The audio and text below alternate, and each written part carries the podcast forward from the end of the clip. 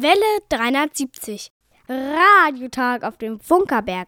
Hallo, hallo, da sind wir wieder. Herzlich willkommen zum Welle 370 Radiotag vom Funkerberg in Königs Wusterhausen.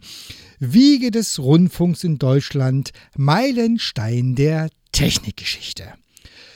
Wir haben uns mit Abstand heute im Studio zusammengefunden. Und zwar, das sind Christine und Matthias.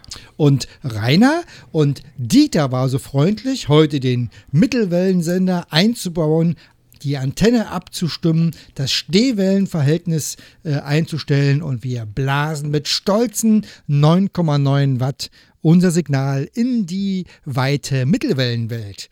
Jawohl. Heute haben wir mal nicht nur eine fluffige Sendung, sondern heute ist sie mal richtig geschichtsträchtig der Tegler Sender, der zum Sender 21 wurde. Das ist heute unsere Geschichte, die wir erzählen wollen. Und äh, ich glaube, wir haben äh, das alles äh, ganz gut zusammengebaut. Lieber Hörer, wir freuen uns sehr, wenn du uns hörst. Noch mehr freuen wir uns, wenn du uns sagst, dass du uns hörst. Und jetzt sagen wir dir, wie du uns sagen kannst, dass du uns gehört hast. Du kannst eine E-Mail schreiben an Welle 370 at funkerberg.de. Oder du schreibst eine Postkarte, einen ausführlichen Brief oder auch gerne mal ein Päckchen an. Welle 370, Senderhaus 1, Funkerberg 20 in 15711 Königs Wusterhausen. Und äh, wer möchte, kann auch äh, per GPS-Adresse sozusagen den Quadrocopter fliegen an 52 Grad, 18 Minuten, 15 Sekunden Nord und 13 Grad, 37 Minuten, 14 Sekunden Ost. So, und wie es sich an dieser Stelle gehört, eine Prise Funkgeschichte. Welle 370.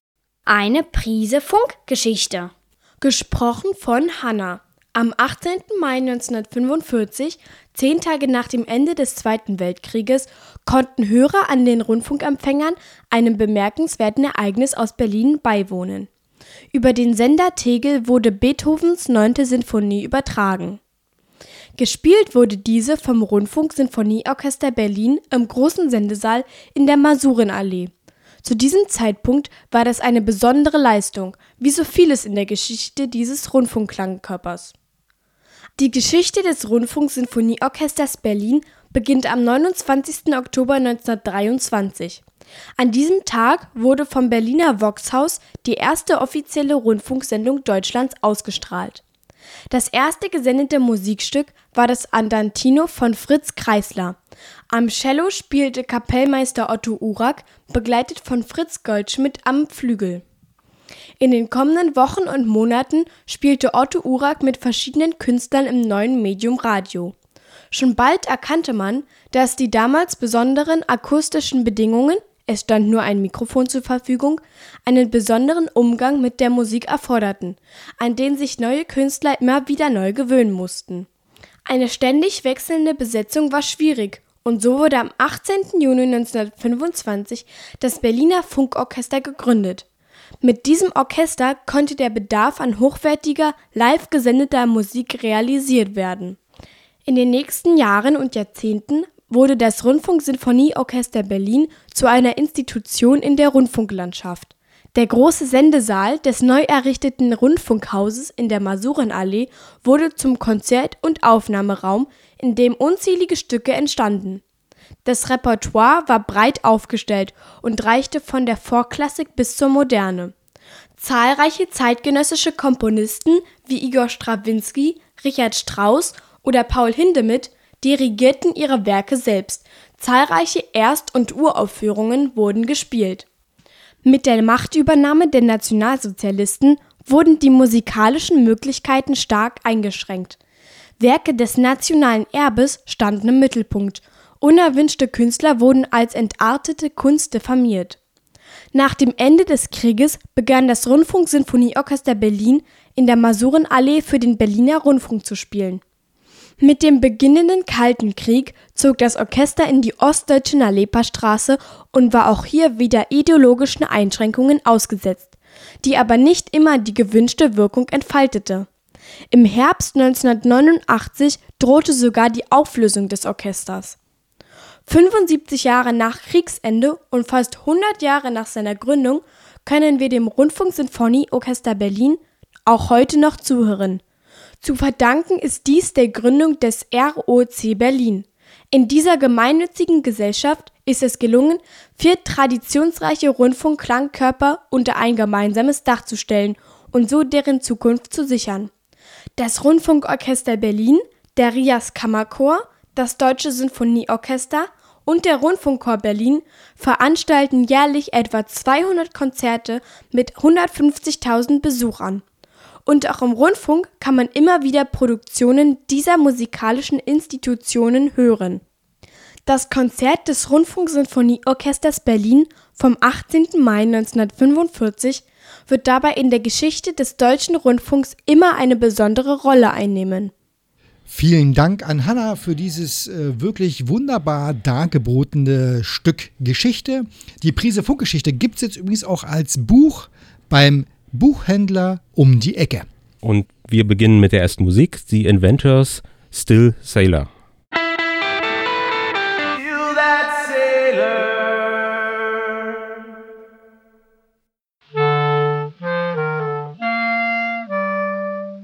Welle 370.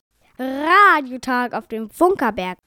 Am 13. Mai 1945, nur fünf Tage nach der bedingungslosen Kapitulation der deutschen Wehrmacht, wurde in Berlin über den Sender Tegel das erste Mal wieder ein Rundfunkprogramm ausgestrahlt.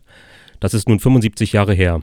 Zu diesem Ereignis war eigentlich eine Veranstaltung geplant, leider musste auch diese im Jubiläumsjahr 100 Jahre Rundfunk wegen Corona ausfallen. Doch ganz ignorieren wollen wir dieses Doppeljubiläum nicht, denn schließlich existiert der alte Tegeler Sender noch, und zwar hier bei uns auf dem Funkerberg. Rainer, 1933 wurde in Berlin-Tegel ein 100.000 Watt starker Mittelwellensender in Betrieb genommen. Wie kam es dazu? Begonnen hat das eigentlich alles im Jahr 1924. Da fand nämlich in Berlin die erste große deutsche Funkausstellung statt. Äh, und die hat vor allem äh, Rundfunkempfänger präsentiert, also vor allem Detektorempfänger und äh, die neuesten modernen Empfangsmöglichkeiten. Und eine stabile Rundfunkversorgung war dazu sehr wichtig. Und so hat man begonnen, unmittelbar nach der ersten Funkausstellung den Berliner Funkturm zu bauen. Der sollte ein Antennenträger für den neuen äh, Sender am Funkturm oder an der Funkausstellung werden.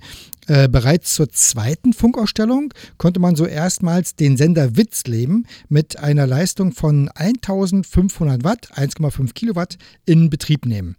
Geplant war aber mehr, nämlich ein Sender für ganz Berlin sollte entstehen. Der wurde dann auch gebaut, äh, äh und zwar am Funkturm äh, in den kommenden Jahren. Man hat äh, also die Sendeleistung äh, etwa auf äh, knapp 5 Kilowatt erhöht. Man hat eine neue Antenne installiert. Die Erwartungen konnte der Sender aber nicht erfüllen, weil die Reichweite blieb für ganz Berlin einfach ungenügend. Äh, und auch ein Sender am Magdeburger Platz konnte die Rundfunkversorgung nicht so richtig herstellen für ganz Berlin. Und so kam es zu dem Plan, einen neuen Sender auf dem ehemaligen äh, Schießplatz Tegel zu bauen. Am 20. Dezember 1933, 20 Uhr, ging der Sender Tegel mit dem Bänke-Sängerspiel Ein Karren voller Narren auf Sendung. Was war so besonders an diesem Sender? Also technisch muss man mal sagen, für die damalige Zeit, man hat also nicht gekleckert, man hat geklotzt. Der gesamte Bau wurde in 15 Monaten durchgezogen, hat etwa anderthalb Millionen Reichsmark gekostet. Äh, der Sender war als Festfrequenzsender für 100.000 Watt ausgelegt und es kam wirklich das Beste an Material äh, zum Einsatz, was damals überhaupt verfügbar war. Äh, die Firma Telefunken hat diesen Mittelwellensender aufgebaut. Ein Beispiel, die eingesetzte Endstufenröhre RS300 äh, war eine wassergekühlte Senderöhre und wie gesagt, damals äh, konkurrenzlos auf der Welt mit 300.000 Watt Leistung. Äh, die Antenne war ein Holzturm aus Pechkiefer äh, mit stolzen 165 Metern, das damals höchste Bauwerk für Berlin. Äh, als Antenne wurde ein Draht in die Micke, in die Achse quasi dieses Turmes gehangen ein Kupferhohlseil, 24 mm stark, also durchaus ordentlich. Äh, auch das Erdnetz konnte sich sehen lassen. 130 Meter lange Metalladern, äh, Drähte quasi, äh, wurden strahlenförmig in den äh, Tegler Boden eingegraben. Ähm, zwischen den Studios äh, in der Mosunallee und äh, am Sender Tegel gab es fest geschaltete Modulationsleitungen, auch die das Neueste, was es überhaupt gab.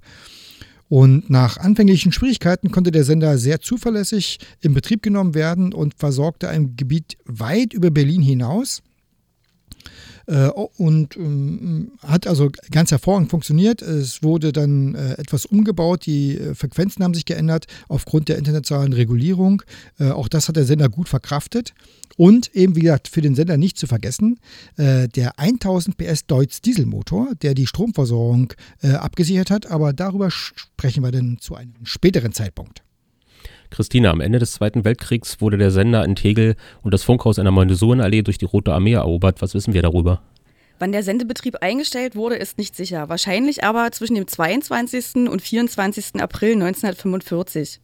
Aus dem völkischen Beobachter geht hierzu hervor, dass die Durchhalteparolen Goebbels noch am 19.04. über den Rundfunk und später, zwei Tage später, schon via Drahtfunk Verbreitung fanden. Also es ist auch möglich, dass der Sendeschluss schon am 21.04. vonstatten ging. Auf jeden Fall ist nachweislich, dass am 2. Mai 1945 um 0.50 Uhr das Ende des Großdeutschen Rundfunks aus dem Bunkerstudio mit den Worten Damit beendet der Großdeutsche Rundfunk seine Sendefolgen. Der Führer ist tot, es lebe das Reich, verkündet wurde. Über welchen Sender dies geschah, ist allerdings nicht nachvollziehbar. Tegel war längst verstummt. In der vierten Aprilwoche 1945 war der Kampf um Berlin in der entscheidenden Phase. Die Rote Armee hatte die Stadt in einer Zangenbewegung umfasst und kämpfte sich Richtung Führerbunker und Reichstag vor. Im Zuge dieser Truppenbewegung wurde am 24. April der nahezu unversehrte Sender Tegel eingenommen. Auf den Stadtplänen der Rotarmisten war diese Station als Zielpunkt 27 markiert. Am 2. Mai schließlich gegen 9.50 Uhr folgte die Besetzung des Funkhauses, auch ohne Widerstand. Die deutschen Soldaten hatten das Funkhaus am 1.5. verlassen und zurück waren nur Zivilisten geblieben. Seitens der Roten Armee erhielt Major Popov äh, dort das Kommando. Er hatte im selben Haus von 31 bis 33 gearbeitet und wurde deswegen eingesetzt, um es vor Übergriffen durch den Siegestraumel zu schützen und auch die Technik zu prüfen und zu erhalten. Äh, Christine, äh, wie ist die Eroberung durch die Rote Armee politisch zu werten? Ja, mit der Eroberung ergab sich hinsichtlich des Berliner Rundfunks eine sehr kuriose Situation. Das Programm wurde von den Sowjets kontrolliert. Das Funkhaus Masurenallee befand sich inmitten des britischen Sektors in Charlottenburg. Die Kabelverbindung zwischen dem Funkhaus und dem Sender Tegel verlief über das Verstärkeramt Schöneberg im amerikanischen Sektor und die Sendeanlage stand im französischen Sektor in Reinickendorf. Dass die Techniker und Redakteure Deutsche waren, war eigentlich nur noch das Tüpfelchen auf dem i. Nicht unerwähnt sollte in dem Zusammenhang auch bleiben, dass es anfänglich eigentlich keine Möglichkeit gab, die Menschen zentral zu informieren. Denn am 28.04. wurde durch Erlass Nummer 1 des damaligen Stadtkommandanten Bersarin angeordnet, alle Radioempfänger binnen 72 Stunden abzuliefern. So stapelten sich in den Sammelstellen tausende Radios, aber die Rote Armee hatte sich selbst die Möglichkeit genommen, die Menschen über Rundfunk zu erreichen. Kaum einer hatte noch einen Detektorempfänger und Zeitung gab es zu dieser Zeit nicht. Die Menschen hatten also eigentlich keine Ahnung, wie sich die politische und militärische Lage entwickelte. So folgte am 10.05. die Kassation des Befehls Nummer 1 und auch nur sie machte die Reaktivierung des Tegler Senders sinnvoll.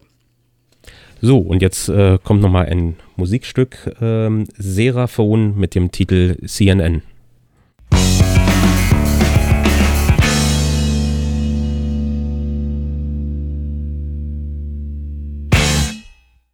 In unserem zweiten Teil werden wir uns jetzt mit der Geschichte des Senders nach dem Zweiten Weltkrieg äh, befassen. Die Sendeanlagen und die Masurenallee waren also erobert. Wie kam es zur ersten Sendung am 13. Mai, Rainer? Untrennbar verbunden mit diesem ersten Sendestart ist Hans Mahler, äh, ein Antifaschist aus der sogenannten Gruppe Ulrich. Äh, der folgende Originalton, den wir jetzt gleich präsentieren, stammt aus dem April 1999, also wenige Wochen bevor Hans Mahle verstorben ist.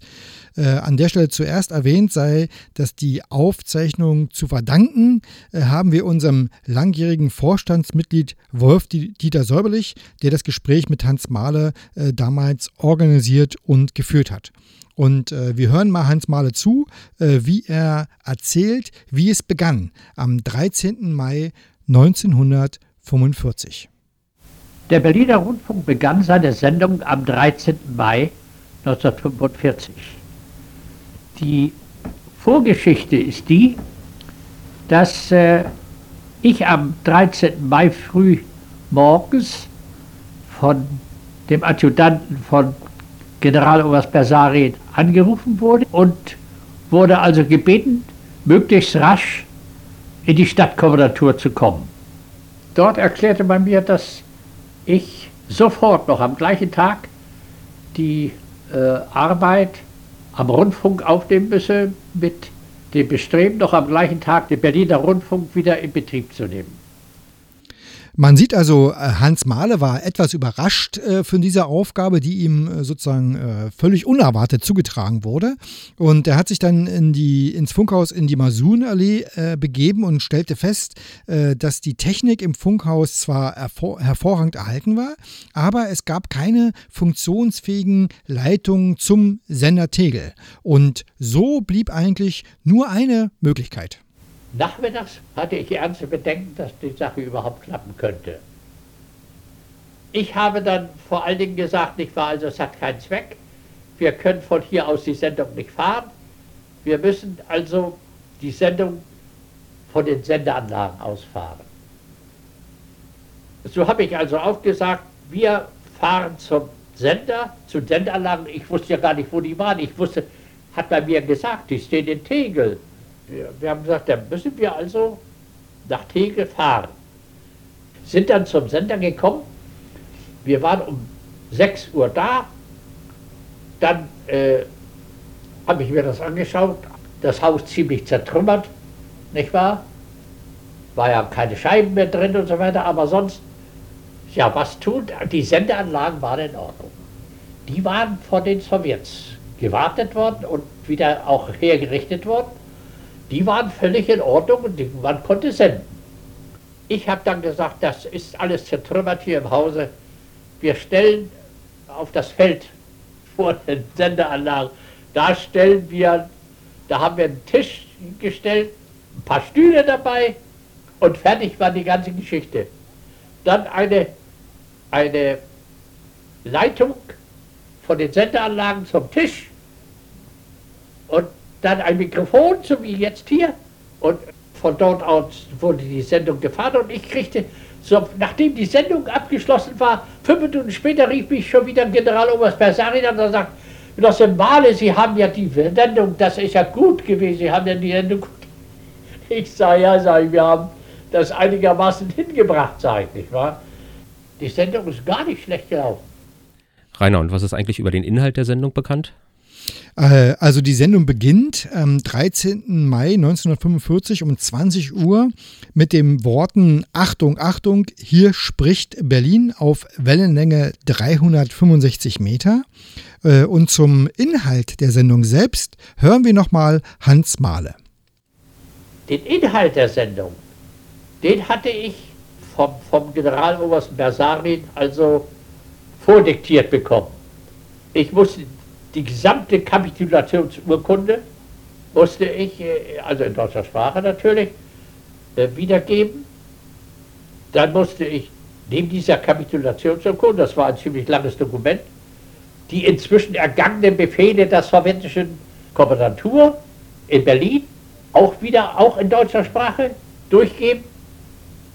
Da musste ich, und das war eigentlich das Wichtigste, was der Vasarin von mir verlangte, die Hymnen der vier Alliierten abspielen, was die größten Schwierigkeiten gemacht hat, weil ich die amerikanische Hymne nicht, die kannte, kannte niemand von uns sozusagen, nicht wahr? Die haben wir aber auf abenteuerliche Art und Weise auf einer Grammophonplatte aufgetrieben, nicht wahr? Und haben die dann dort mit den anderen zusammen abgespielt, ja. Aber das war eigentlich die größte Schwierigkeit, die ich hatte bei uns im Archiv, da war es ja ein großes Plattenarchiv im Funkhaus, ja. Da war, gab es keine amerikanische Hymne. Interessanterweise, auch ein Quatsch, nicht wahr? Hatten die nicht. Und äh, ich musste eine Sendung von einer Stunde zusammenstellen. Und wir hatten dann bloß dreiviertel Stunde hatten wir nur mal. Die andere Viertelstunde mussten wir mit eigenem Material da belegen. Was schwierig war, es wurde also die, die, die Nachrichten, die wir am Nachmittag gehört hatten und die wir verarbeitet hatten, die haben wir also dann gesendet. Also wir hatten alle Freiheiten sozusagen. Nicht? Niemand hat uns kontrolliert, niemand, äh, und wir, die hatten eben volles Vertrauen zu uns. Anders wäre das nicht möglich gewesen, nicht wahr?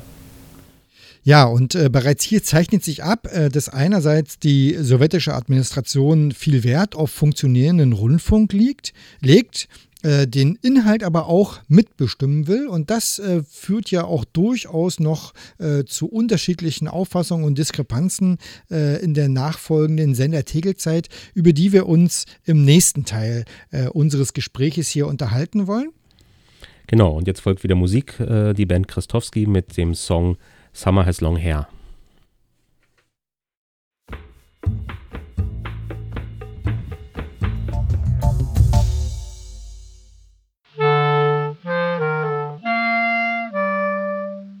Welle 370. Radiotag auf dem Funkerberg. Im Herbst 1948 spitzte sich die Situation rund um den Sender Tegel zu. Wie ließ sich diese Situation lösen, Christine? Situation seitens des französischen Stadtkommandanten gelöst. Zum einen gab es Programmstreitigkeiten zwischen den westlichen Alliierten und der sowjetischen Armee, denn gemäß dem Potsdamer Abkommen war die Rundfunkhoheit der SMAT zugesprochen worden. Zum anderen war die Blockade Berlins Tatsache. Am 22.07.1948 wurde durch den Beschluss des Nationalen Sicherheitsrates deswegen der Bau des Flughafen Tegels angeordnet. Der Luftkorridor der damals bestehenden Luftbrücke Berlin sollte verbessert werden. Die Lage war also faktisch wie folgt. Parallel zum Bau des Flughafens fanden auf dem Rundfunkgelände die Montage einer Rohrmastantenne statt und die behelfsmäßige Gittermastantenne war ebenso in Betrieb. Beide Strahler standen jedoch nur 785 bzw. 640 Meter entfernt von der künftigen Start- und Landebahn. Das bedeutete, durch den Inbetrieb des Flughafens erhöhte sich die Kollision mit den Rundfunkanlagen beträchtlich, da weder Instrumentenlandesysteme noch radargesteuerte Anflughäfen existierten. So ließ der französische Stadtkommandant Garneval seinem sowjetischen Kollegen Kurtikow 1948 mehrfach die Aufforderung zukommen, die Anlagen in Tegel zu demontieren und woanders aufzubauen. Jedoch ohne Reaktion. Im August, November und Dezember des Jahres schrieb der französische Stadtkommandant ebenso an den Berliner Rundfunk, jedoch ebenso erfolglos. Er forderte den Abbau der Anlagen und sollte nichts passieren, würden die Franzosen am 16. Dezember mit der Zerstörung beginnen. Übrigens wurde der Empfang dieser Vorwarnungen vehement bestritten, sie tauchten jedoch 1994 im Deutschen Rundfunkarchiv auf. Am 16.12. wurden also die Anlagen in Tegel gesprengt. Noch am selben Abend kam der, Franz der sowjetische Stadthalter Kortikow ähm, nach Tegel, um die gesprengten Anlagen zu besichtigen und sich die Genehmigung zu holen, in den nächsten Tagen das verwendbare Material abzuholen. Diese Erlaubnis wurde erteilt. Hierbei ist zu betonen, dass das noch zu verwendende Material ein kompletter 100 Kilowatt Sender war von 1933, inklusive Notstromaggregat und den eingegrabenen Kabeln. Am 17.12.1948 um 17 Uhr begannen die Rotarmisten und das Personal des Berliner Rundfunks, den Sender zu demontieren. Mit insgesamt ca. 300 Personen, Angehörige der Funkstelle Königs Wusterhausen und Arbeiter verschiedenster Firmen, ging es dem Sender an den Kragen. In Tag- und Nachtschichten wurde wahrlich alles abmontiert, was nicht nied- und nagelfest war, wie sich ein Zeitzeuge erinnert. So konnte der Abbau bereits drei Tage später am 21.12. beendet werden. Die Rote Armee und auch die Wirtschaftskommission, der Vorläufer der Regierung der DDR, hatten alle nur verfügbaren Transportmittel bereitgestellt. Erwähnt werden sollte noch, dass parallel zum Abbau am 20.12. ein Treffen der sowjetischen Militäradministration und den Angehörigen der Hauptverwaltung für Post- und Fernmeldewesen stattfand, um schnellstmöglich zu beraten, wie die Inbetriebnahme zu gestalten sei. Die Standortfrage, man musste sich entscheiden zwischen Königs Wusterhausen und Nauen, fiel für Königs Wusterhausen aus, denn entscheidend war die Tatsache, dass mit dem Sendehaus 2 ein intaktes Gebäude vorhanden war und ebenso die erforderlichen Antennenträger. Der Senderaufbau in Königs Wusterhausen war also beschlossene Sache. Wie ging dieser Aufbau von sich? Zunächst muss gesagt werden, Zunächst muss gesagt werden, dass der Senderaufbau äh, ebenso wie in Tegel zweistöckig äh, zu erfolgen hatte. Deswegen war vordringlich, dass das Senderhaus 2 umgebaut wurde. Als erste Maßnahme wurde hierzu ein Baustab mit dem Namen Sender Berlin ehemals Tegel gebildet und ein Gesamtprojektplan entwickelt. Dieser enthielt Gesamtkosten von 865.000 Ostmark und veranschlagte eine Dauer von drei Monaten. Denn in diesem 25 Jahre alten Profanbau, dem Sendehaus 2, dessen einziger Schmuck das säulengestückte Eingangsportal war, musste zur Aufnahme der Hochfrequenzstufen und des Steuerpuls eine Zwischendecke eingezogen werden. Die technischen Arbeiten am Sender und auch an der Stromversorgung waren sehr aufwendig. Erschwerend kam hinzu, dass die Firmen Telefunken und Lorenz aufgrund der westalliierten Gegenblockade nicht am Aufbau beteiligt werden konnten. Also erfolgte die Montage mit eigenen Fachkräften des Post- und Fernmittelzentrums und am Haus 2 hing während der Arbeiten ein Transparent mit dem Aufspruch Unmögliches wird hier zuerst erledigt. Unser Wille überwindet alle Schwierigkeiten. Willenskraft war auch absolut nötig, denn es war unklar, ob die vielen Einzelteile des Senders den eiligen Abbau und Transport überstanden hatten. Der Zusammenbau glich einem Puzzlespiel. Auf dem Funkerberg wuselten in dieser Zeit bis zu 370 Arbeiter, Ingenieuriker und Techniker des Post- und Fernmittelzentrums und auch verschiedener kleiner Firmen. Zeitzeugen erinnerten sich, dass als Ansporn seitens der sowjetischen Administration die Anordnung vorlag, jeder möge Frühstück, Mittag und eine Packung Zigaretten täglich erhalten. Eine Aussage dazu, da waren alle verrückt, nach Haus 2 zu kommen. Und so konnten die am 3.1.49 begonnenen Aufbauarbeiten mit der Inbetriebnahme des Sender 21 am 20.03.49 abgeschlossen werden. Der wiederaufgebaute Mittelwellensender aus Tegel wurde in Königs Wusterhausen unter der Postbezeichnung Sender 21 geführt. Dahinter verbirgt sich schlicht die Zusammenfassung des Kürzels Senderhaus 2, Sender 1.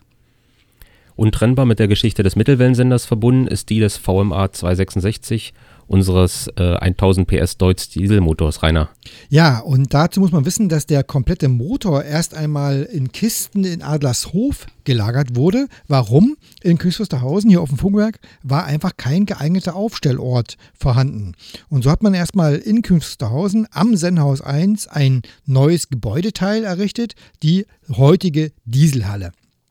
Und äh, die Einheit äh, des Motors, äh, 56 Tonnen und 16 Tonnen Generator, die müssen also entsprechend gelagert werden. Und dafür hat man hier in den Märkischen Sand ein auf Federn gelagertes Fundament errichtet, der, das also die Schwingungen des Motors bei seinem Betrieb aufnehmen können oder kann. Als die Dieselhalle im Mai 1950 fertiggestellt wurde, äh, begann man mit, der Auf, mit dem Aufbau des Motors und schon im September 1950 konnte er also dem Betrieb übergeben werden. In den kommenden fünf Jahrzehnten war der VMA 266 ein zuverlässiges Notstromaggregat. Äh, und eine Besonderheit, vielleicht die man an der Stelle noch erwähnen kann, ist, dass der Motor mit, dem, äh, örtlichen, mit der örtlichen Stromversorgung verbunden war und in äh, schwierigen Wintern, also in schweren Wintern, konnte so auch das örtliche Stadtnetz von Königs Wusterhausen mit Energie versorgt werden. Also der Motor hat auch Gutes für die Stadt getan. Seit 1949 war der Sender 21 auf dem Funkerberg in Betrieb. Welche Aufgaben hatte er in dieser Zeit? Also der Mittelwellensender äh, war auf dem Funkerberg von 1949 bis äh, Dezember 91 in Betrieb. Der Sender musste mehrmals auf neue Frequenzen umgebaut werden, was äh, bei solchen Festfrequenzsendern durchaus äh, Aufwand ist.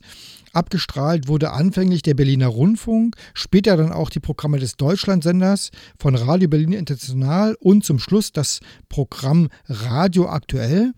Dieser Sender ging nach der politischen Wende aus dem ehemaligen Programm Radio DDR 1 hervor und wurde gemäß Artikel 36 des Einigungsvertrages im Dezember 1991 eingestellt. Das war auch das Ende des Betriebes vom Sender 21. Wie geht es dem Sender 21 heute? Dem Dieselmotor geht es gut, er steht im Senderhaus 1, ist voll funktionsfähig und ein echter Besuchermagnet.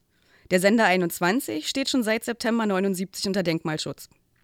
Dazu muss man wissen, dass in fast 80 Jahren Sendebetrieb die Abwärme der Sender das Senderhaus 2 geheizt hat. Nun also steht das Haus seit 25 Jahren ohne Heizung. Und bis ins Jahr 2005 waren auch der Sender, die Stromversorgung, die Kühlanlage vollständig erhalten. Danach wurde das Senderhaus 2 entkernt, weil es gab die Idee, äh, es nachzunutzen. Äh, in der Zeit äh, begann auch eine Serie von Einbrüchen und Vandalismus. Dabei sind die komplette Stromversorgung, die komplette Kühlung und die Antennenanpassung zerstört oder entwendet worden. Es wurde dann eine massive Absicherung eingebaut, äh, so ist der eigentliche Sender, also eigentlich das NF und das HF-Teil in der zweiten Etage, bis heute immerhin gesichert wurden. Und man muss auch sagen, das Senderhaus 2, das Dach wurde neu gedeckt, sodass es äh, wenigstens nicht mehr reinregnet. Insgesamt muss man aber wirklich sagen, der Sender ist in einem absolut beklagenswerten äh, Zustand. Und mit einer 100 Jahre Rundfunkveranstaltung wollten wir auf genau diesen Umstand hinweisen und das konnten wir jetzt nicht und darum machen wir heute diese Sendung zum Sender Tegel, der ein Sender 21 im Königs Wusterhausen wurde. Und was bräuchte man, um den Sender 21 wieder zeigen zu können? Eine Idee. Und zwar eine Idee, um mit dem Sender etwas zu, mit dem Haus etwas zu tun und dem Sender damit eine, äh, eine, eine neue Nutzung sozusagen zuführen zu können. Und ich finde, man braucht Geld. Viel Geld auf jeden Fall. Weil man braucht viel Geld, um das Haus äh, hat ungefähr zwei Millionen, äh, ungefähr geschätzt zwei Millionen Investitionsrückstau. Die müssten erstmal äh, in das Haus eingebracht werden, äh, na, um das wieder nutzbar zu machen nach heutigen Gesichtspunkten. Ist ja eine Einrichtung der Stadt und da äh, das unterliegt besonderen Bedingungen. Was brauchen wir noch? Was habt ihr noch für Ideen? Was brauchen wir noch? Auf jeden Fall Mut, es zu tun, es anzufassen und anzugehen. Also suchen wir doch jemanden, der mutig ist, würde ich vorschlagen. Lass uns mal jemanden suchen. Also wenn sich jemand hier äh, bereit erklärt, ey, ich habe von dem Senderhaus 2 und dem Sender 21 heute gehört, äh, das ist eine tolle Geschichte, da will ich auf alle Fälle mich einbringen, dann meldet euch einfach hier auf dem Funkerberg in Künstlerhausen oder äh, wo auch immer ihr euch äh, gerade befindet und sagt uns Bescheid, dass ihr uns helfen wollt. Es muss vor allem das Bewusstsein entstehen, dass es äh, ein, wenn nicht sogar der wichtigste erhaltene Sender der deutschen Rundfunkgeschichte ist. Den hat übrigens kein anderer. Und kein anderer hat auch diese Geschichte, dieses, diese einmalige Geschichte des Rundfunks. Damit sind wir am Ende unserer Sender 21 Sender Tegel Story angekommen. Ich sollte was sagen. Blättern wäre schön. Achso, blättern wäre schön. Hier ist Ende. Hier ist nicht zu blättern.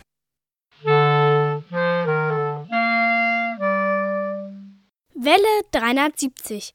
Die Funkerberg-Nachrichten. Gesprochen von Jerome. Museum auf dem Funkerberg.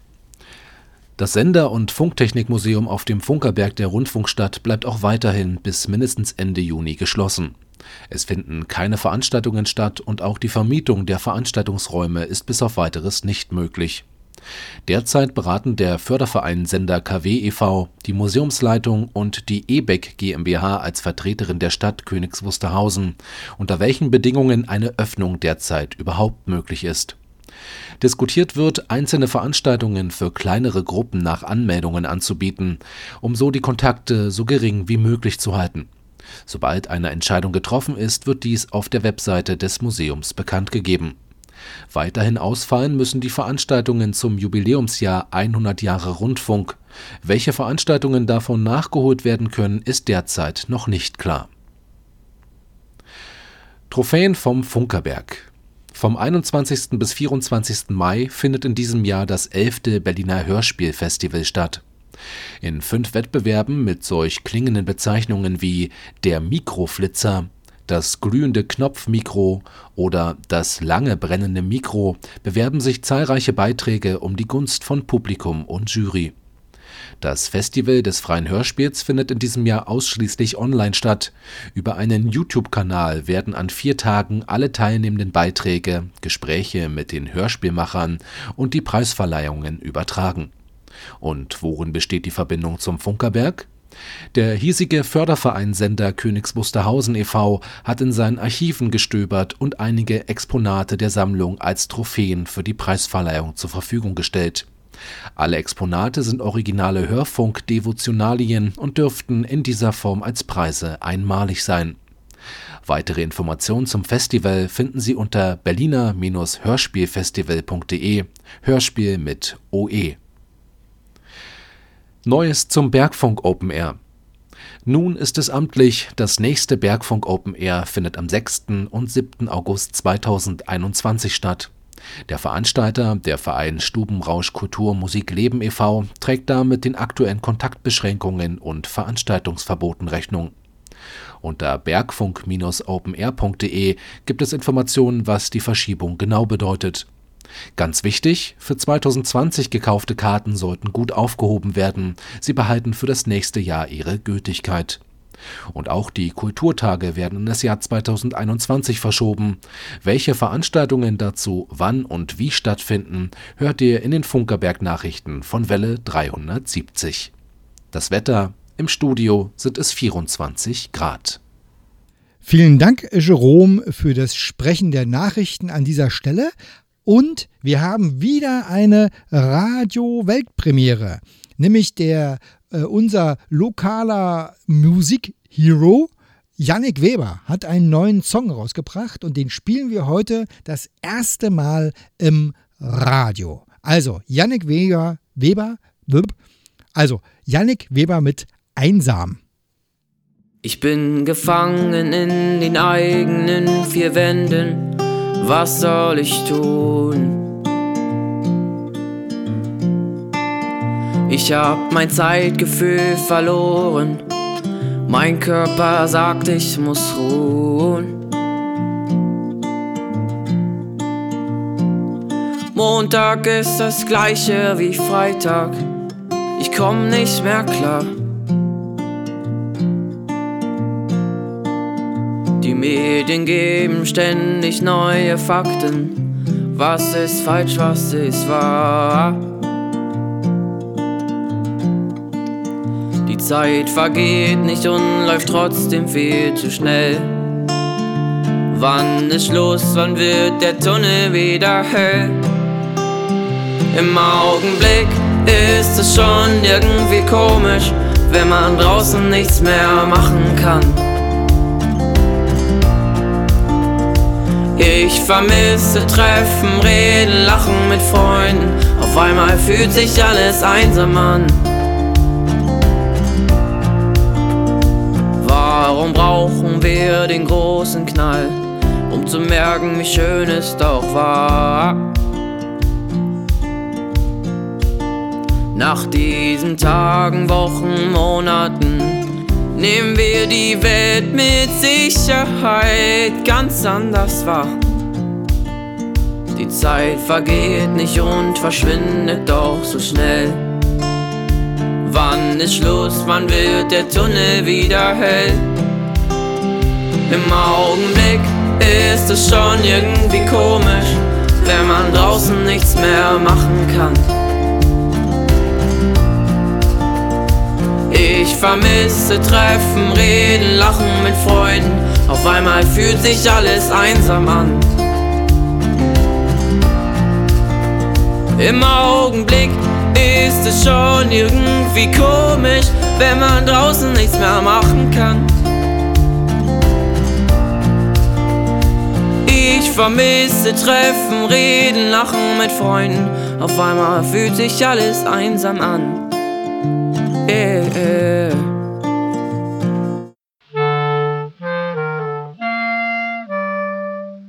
Welle 370. Die Hörerecke. Liebe Radiofreunde, hier ist Detlef mit der Hörerecke im Mai 2020. Ich begrüße euch recht herzlich zur Postbestätigung. Für die vielen Empfangsberichte und Mitteilungen bedanke ich mich. Besonders bedanke ich mich bei den Hörern mit Rückportobeigabe. Einige haben sogar ein mehrfaches Porto beigelegt. Das hat mich besonders gefreut. Bei Helmut Matt bedanken wir uns für die kleine Spende auf unserem Welle 370 Konto. Bernd Seiser schreibt neuerdings seine Empfangsberichte in einer Mail zusammengefasst. Dafür bekommt er auch einen Dank. Er hörte am 1. März auf Kurzwelle 6140 kHz, am 14. März bei Radio HCJB, am 15. März im Internet, am 22. März auf Kurzwelle 6070 kHz und am 5. April auf Kurzwelle 6140 kHz, Welle 370 Sendungen. Stets schickt Johann Ruff seine Hörberichte in einer Post ab. Unsere Sendungen wurden von ihm am 22. März auf Kurzwelle 60-70 kHz, am 5. April auf Kurzwelle 6140 kHz und am 11. April bei Radio HCJB empfangen. Das Internet benutzten am 15. März Michael Woznitzka und am 19. April Ralf Urbanschik zum Abhören der Funkerberg-Sendungen. Am 22. März haben die Hörer Erich Kröpke, Dieter Leupold, Andreas Mücklich, Carsten Görner, Michael Lindner, Ulf Hoffmann und Max Schulz die Sendung aus der Rundfunkstadt auf Kurzwelle 60-70 kHz verfolgt. Bernhard Horst und Manfred Deckwert haben auf ihren Empfangsberichten die eigene Postanschrift nicht mitgeteilt. In Indien hörte Siddhartha Bhattacharya am 22. März auf Kurzwelle 60-70 kHz unsere Sendung. Via Twente SDR verfolgten in Japan Toshiki Tsuboi und Alejandro Filimonchuk in Argentinien am 22. März die Sendung vom Funkerberg. Auf der Kurzwelle 6140 kHz haben am 5. April Thomas Drescher, Thorsten Brandenburg, Sebastian Peter Dunker, Rainer Drützi-Maller, Klaus Robben, Christian Steiner, Paul Gager und Wolfgang Borst, der seine Postanschrift vergessen hat, das Programm aus der Rundfunkstadt empfangen. In Italien hörten Luca Botto Fiora und der Funkamateur Giovanni Lorenzo, von dem wir keine Anschrift haben, auf der Kurzwelle 6140 kHz am 5. April unsere Sendung. Am 26. April verfolgten Christoph Paustian, Daniilo Husten und Enno Kurzel die Funkerberg-Sendung auf Kurzwelle 60-70 kHz. Wilfried Hoberg und Dr. Peter Kurz haben am 3. Mai auf der Kurzwelle 6140 kHz unsere Sendung eingeschaltet. Die Kurzwellensendung vom 3. Mai wurde von Helge Birke in der Schweiz und Rüdiger Schmidt in Luxemburg empfangen. Briefpost ist von Rudolf Sonntag, Paul Reinarsch und Jürgen Hannemann eingetroffen. Zu den Sendungen am 19. April, am 26. April und am 3. Mai sind viele E-Mails eingetroffen, die in der nächsten Hörerpost bestätigt werden. Mit diesen Worten bin ich zum Ende der Hörerecke gekommen. Stets freue ich mich über neue Zuschriften. Auf unseren Verbreitungswegen wünsche ich euch guten Empfang. Haltet Abstand, lasst euch vom Radiofieber und Kurzwellenvirus anstecken. So können wir Corona besiegen. Gebe euch euch mit auf den Weg. Viele Grüße, euer Hörerpostbetreuer Detlef.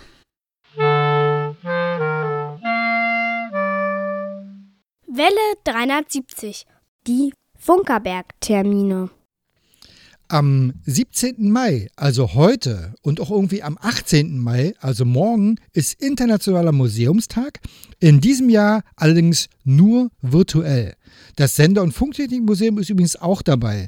Wer über den Instagram-Account funkerberg.de stolpert, kann da was zum Museum sehen. Dann in der nächsten Woche, 21. bis 24. Mai, das Berliner Hörspielfestival der freien, des freien Hörspiels. Äh, auch da ist der Funkerberg dabei, denn wir haben die Trophäen gesponsert. Und dann ist am 21. Juni wieder der Radiotag äh, im, vom Funkerberg im Senderhaus 1. Gesendet wird einfach immer. So, und wie es sich an dieser Stelle gehört, wollen wir jetzt die Geburtstagskinder des Monats Mai äh, würdigen. Die da sind Marleen, Wolfgang, Brian, Wolf-Dieter, Mandy, Andreas, Clara und welche Prominenten haben Geburtstag? Der Detlef ist nicht da. Detlef fehlt. Detlef bringt nämlich sonst immer die prominenten Geburtstage mit und dann raten wir, was es so für Menschen sind, die Geburtstag haben. Wie auch immer, alle Mai-Geburtstagskinder, fühlt euch gedrückt und äh, für euch spielen wir jetzt unseren legendären Geburtstagssong. It's your birthday, yes it is, it's your birthday, yes it is, it's your birthday, so happy birthday to you, yes you. It's your birthday, yes it is, it's your birthday, yes it is, it's your birthday, so happy birthday to you, yes to you.